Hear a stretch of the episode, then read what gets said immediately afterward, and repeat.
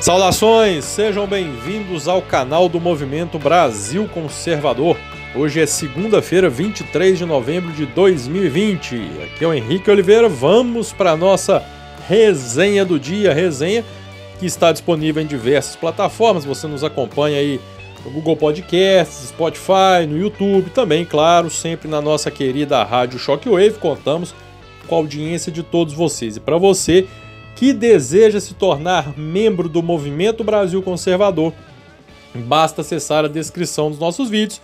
Lá você encontrará todas as informações para isso, ok? Será um prazer inenarrável ter vocês conosco, bem como é fundamental essa participação de vocês. Eu já emendo aqui no primeiro assunto, porque eu quero tocar nesse ponto com vocês. É, a gente teve aí, a gente teve duas notícias bem, bem é, é, contraditórias entre ontem e hoje. Uma delas dizendo que a Polícia Federal agora vai investigar, está investigando quem são os apoiadores do Terça Livre. Né? E a gente sabe, a gente conhece como é a estrutura lá. E os apoiadores são as pessoas que assinam a revista, que assinam os cursos. Os apoiadores do Terça Livre são esses, né? E ao mesmo tempo em que o Manhattan Connection, aquele um programa bem antigo, que na verdade para mim perdeu a razão de ser depois do falecimento da saída né, do Paulo Francis, aí ficou uma merda, é, anunciou que está indo para a TV Cultura. E o Diogo Mainardi foi à internet lá no antagonista dizer que, olha, é, o Manhattan Connection na TV Cultura ele não vai ser sustentado pelo dinheiro público, ele vai, ser, vai ter um patrocínio integral né, é, é, é, de empresários, vai ser um patrocínio privado. E ele emendou uma frase do tipo: porque os empresários que valorizam, que apoiam a liberdade de expressão, eles ajudam uns aos outros. Opa, pera aí então. Então vamos fazer aqui uma, duas analogias. Primeiro, o Terça Livre, não só o Terça Livre, né, mas vamos contextualizar aqui, vamos focar nesses dois. O Terça Livre está tendo investigados aí quais são os seus colaboradores e, é que, e que é gente comum, como eu e você, que vai lá e assina uma revista, compra um, um curso, um negócio desse, né? Ao passo que o pessoal do antagonista, o pessoal, aliás, perdão, do Manhattan Connection, dentre eles o Diogo Mainardi, fala abertamente: não, eu vou, nós vamos ter patrocínio de empresários né, que vão nos ajudar e tal. Vocês têm noção do, como, do, do que parece ser simples acaba sendo uma coisa extremamente controversa, né, ou, ou contraditória, aliás, perdão, quer dizer que o pessoal lá né, do Manhattan Connection, eles podem ter financiamento de empresários. Agora, se você é da direita aqui, se você é um apoiador de Bolsonaro, se você é um conservador, aí todas as suas. Né, é, é, é, é todo o apoio que você recebe já é colocado sob suspeita. Uai. O antagonista, o antagonista, toda hora eu falo do antagonista porque foi divulgado lá. O Manhattan Connection pode estar numa rede pública, que é a TV Cultura, né? E pode receber patrocínio de empresário tranquilo. Agora, se a direita conservadora recebe algum empresário, né, um patrocínio de algum empresário, aí já virou gabinete do ódio. Pô, brincadeira, né? Brincadeira. E aí você quer esperar né, alguma isenção. Não é à toa que o antagonista é o antagonista ali, Diogo Mainardi está nos dois, né? O antagonista a gente sabe qual que é a linha deles, que é de falar mal do presidente o dia inteiro. Né? Falam mal do Bolsonaro o dia inteiro e coisas ridículas, coisas ridículas. É, mas o, o, mais interessante é isso, é como. E aí é que eu toco nesse ponto de como é importante você que nos ouve, é, é, o, o povo conservador em geral, ajudar as mídias conservadoras, os projetos conservadores.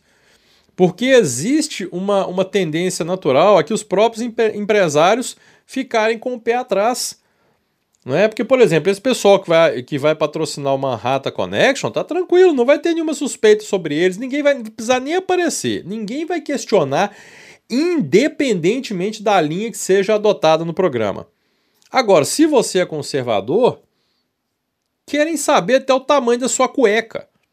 Quanto mais quem está te apoiando. Então, há uma resistência por parte até mesmo dos empresários, com raríssimas exceções, em financiar qualquer tipo de iniciativa de conservadores. Então, quem precisa ajudar, né, a gente conta com a ajuda de vocês mesmo.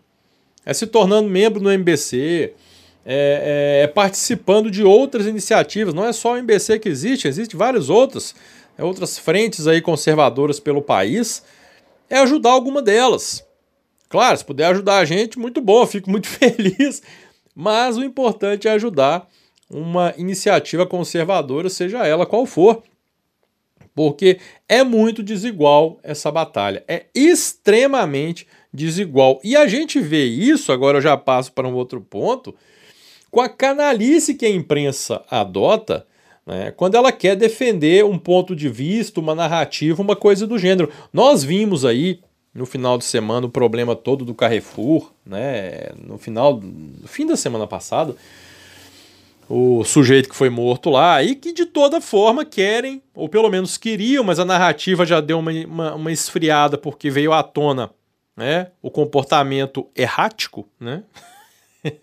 do sujeito mas é impressionante como querem criar realmente factoides e narrativas e até mesmo tentar fazer de um sujeito que espancava a mulher um santo.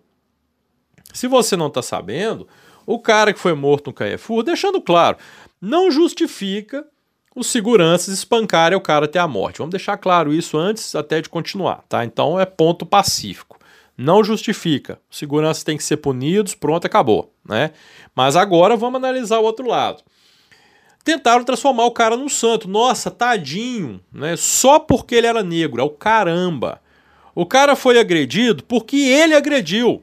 Parece que ele agrediu a caixa do supermercado e depois ele agride o segurança. O vídeo mostra. Ele estava sendo conduzido para fora da loja sem problema nenhum. Ele parte para o ataque. Em que pese o fato de não justificar o desfecho, a narrativa de foi espancado porque era negro vai para o espaço. Não vem com esse papinho, não. Ele foi espancado porque ele partiu para cima. E aí, tentando manter aí a aura né, de pureza do sujeito, vem a Folha de São Paulo e me publica uma matéria falando que o cara ele era um marido errático.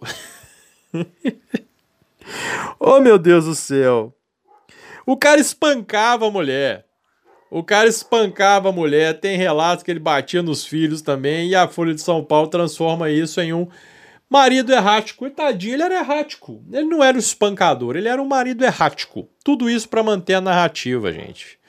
Então, quando eu falo com vocês que é difícil, que a, a, a batalha é pesada, a batalha é desigual, é por coisas desse gênero. Nós temos aí uma Folha de São Paulo, um Estadão, é antagonista, é Globo, que é todo mundo julgando contra. É todo mundo julgando contra e com apoio tranquilo, sem problema nenhum.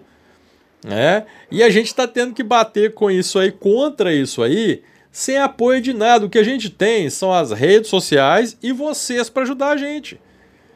Então aí vocês têm noção de como o negócio é pesado, de como o buraco é mais embaixo. Né? E aí, e, e, e falando nessa situação de buraco, né? Eu já começo a lembrar de lockdown no buraco que eles que essa porcaria fez nas nossas vidas, já começa agora a surgir essa narrativa aí, esse papinho de lockdown país afora. Ah, porque vamos fechar de novo e tal, segunda onda, segunda onda. Olha, não tem comprovação de segunda onda, nem da primeira, para falar a verdade direito. Esse negócio está muito mal contado até hoje inclusive no que diz respeito ao número de mortes, né? Mas um desafio que eu fiz segue sem um vencedor. E eu já venho fazendo esse desafio há muito tempo, né? Eu gostaria que alguém me apresentasse uma evidência científica, um estudo realmente sério, com base em experimentação, observação e tudo mais, que comprove a eficácia do lockdown. Que me comprove que fechar tudo vai resolver. Até hoje ninguém mostrou. E pelo amor de Deus, não vai me vir com, com teoria do Átila, não, tá, gente? Teoria do Átila tem dó. Né? Vocês estão duvidando da minha inteligência botar isso aí, querer botar isso aí na roda, né? Não, mas o Átila falou isso que o Átila falou. E um prato de merda, a diferença é o prato. Vai pro inferno com Átila com, e com um prato da merda também, né? Não tem, gente, não tem comprovação. Ao passo que a gente tem uma comprovação, comprovação de uma outra coisa, que é o prejuízo financeiro que o lockdown causa. Comércios, profissionais autônomos, todos sofrendo muito com esse lockdown. Muita gente fechou, faliu, quebrou. E aí você vai querer fazer isso de novo? Não tem condição, pelo amor de Deus, né, gente? Pelo amor de Deus. E aí também só podia ser né, a ideia né, dos, a, é, é, é, é, dos correligionários aí de Dória. Né? Dória, inclusive, que falou que deseja. Gente, é, é engraçado. Dória disse que deseja uma frente, um acordo com a, um pacto com a esquerda para 2022. Um pacto com a esquerda. Olha, Dória Primeiro que é engraçado, é, é, o Dória fala que quer um pacto com a esquerda como se ele não fosse esquerda. Né? Como se ele não fosse esquerda desde sempre. O cara é de esquerda. E vem falar que quer fazer um pacto com a esquerda. Deve ser aquela história se aproveitando ainda né, da ignorância daqueles que ainda acreditam que o PSDB é de direita. Gente, deixa eu falar com vocês. O PSDB, ele não é de direita. PSDB é um partido de esquerda. Então, quando o Dória fala que quer fazer uma frente, uma, é, é, é uma frente ampla, um acordo com a esquerda para 2022 para tentar derrotar o Bolsonaro, é como se ele falasse que o diabo está fazendo um pacto com o capeta. É a mesma coisa. Né? Falar em diabo, capeta, gente. A CUT está ameaçando mandar. a CUT está ameaçando mandar funcionário embora. É o fim do imposto sindical, graças a Deus, ô maravilha. E aí o pessoal da CUT está ameaçando fazer greve contra a CUT e processá-la em justiça do trabalho. Aí também é um bom exemplo de você falar que é mais ou menos o capeta processando o inferno, né? Os funcionários da CUT processando a própria CUT. É aquela história que, que eu posso fazer? Eu posso rir. Eu posso rir dessa gente. É, eu posso rir desse pessoal que, que, que considera PSDB de direita, que. e agora vendo a CUT, os funcionários da CUT querendo processar a própria CUT. É uma maravilha. Pelo menos. Você vê que nem, de, nem de, só de notícias ruins vive o nosso dia, né? Mas eu queria fechar com um ponto, dois pontos bem rapidamente que interessantes. Primeiro, né, esse anúncio de investigação sobre deputados da base de Bolsonaro que se manifestaram contra o sistema das urnas eletrônicas. Olha, é engraçado como no Brasil o deputado tem imunidade parlamentar para falar mal do Bolsonaro, para chamar Bolsonaro de nazista, genocida e tudo, mas ele não tem imunidade parlamentar para levantar uma suspeita sobre algo que está todo mundo desconfiando, que são as urnas eletrônicas. Então, o dois pesos, duas medidas está mais do que escancarado. Isso é absurdo. Isso é absurdo. Né? Vamos ver o que, que vai acontecer. Agora, não tem o menor cabimento. Um deputado pode chamar o Bolsonaro de genocida, mas um, um, um deputado não pode questionar, não pode apresentar questionamentos sobre o funcionamento e a lisura das eleições. Pelo amor de Deus, que país e ainda acho que a gente vive uma democracia, né? E para fechar, eu falo que o senador Irajá Silvestre, ele é Irajá Silvestre filho, se não me engano, filho da Cátia Abreu, né? Está sendo acusado de estupro. Vamos aguardar, claro, evidentemente, não dá para fazer nenhum juízo de valor, não dá para acusar, eu não vou acusar ninguém até as investigações resolverem tudo, né? Mas é interessante como a imprensa está sendo tímida ao noticiar isso. Se fosse o irmão do primo, do amigo do cunhado, do vizinho, do, sei lá, do colega de sala do cara que andou de ônibus com Bolsonaro em 2012, né? A imprensa já estaria no ca... É, é, acusado de estupro tem ligação com Bolsonaro. É desse jeito que o Brasil anda. Oh, meu Deus do céu. Enfim. Se inscrevam no nosso canal, ativem as notificações, deixem o like aí no nosso vídeo, curtam a nossa querida Rádio Shockwave e, gente, incentivem, apoiem as iniciativas conservadoras. Nós precisamos muito de vocês. Um grande abraço a todos, fiquem todos com Deus e até amanhã, se Deus quiser.